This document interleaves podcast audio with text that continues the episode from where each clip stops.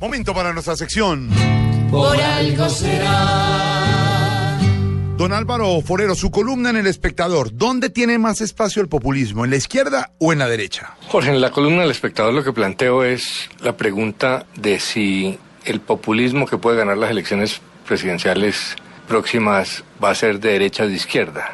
Ya todo el mundo acepta que con los niveles de, de rabia, casi de odio que hay en parte de la opinión pública colombiana, eh, es muy fácil que un candidato populista logre un apoyo que podría inclusive llevarlo a, a, derrotar a los partidos y a los demás candidatos. La pregunta es, ¿de qué tendencia? Se tiende a pensar que sería un candidato de izquierda porque los candidatos de izquierda son antisistema y el tema de la corrupción genera la sensación de ir en contra del sistema. Pero no es tan fácil.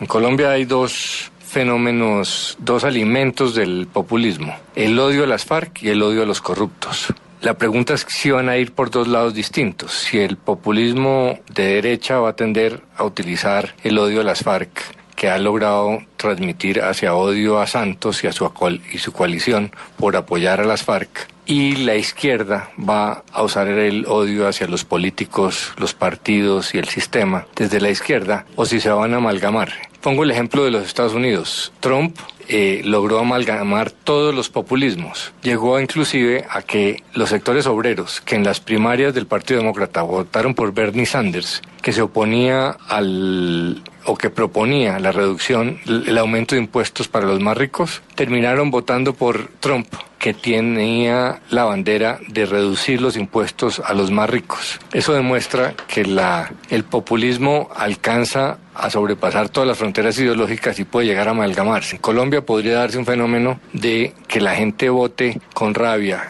a la vez contra el gobierno, la coalición mermelada que protege a las FARC, eh, mezclando todo en uno. De hecho, la marcha del primero de abril próximo lo que busca es fundir esos dos populismos, uno contra las FARC y otro contra el gobierno y las, la coalición mermelada, es decir, juntar el odio a las FARC y a la corrupción que aparentemente son de orillas ideológicas distintas. En Estados Unidos, repito, lo lograron, en Colombia es posible que suceda y si fuera así, no terminaría ganando un populismo de izquierda como se piensa ahora, sino un populismo de derecha. Y si don Alvarito lo dice, por, por algo, algo será. Nada raro que sea la derecha la de la intención de la votación y termine ganando en Colombia una clonación de don Donald Trump. La derecha en el buen populismo desde su sermón ve la solución.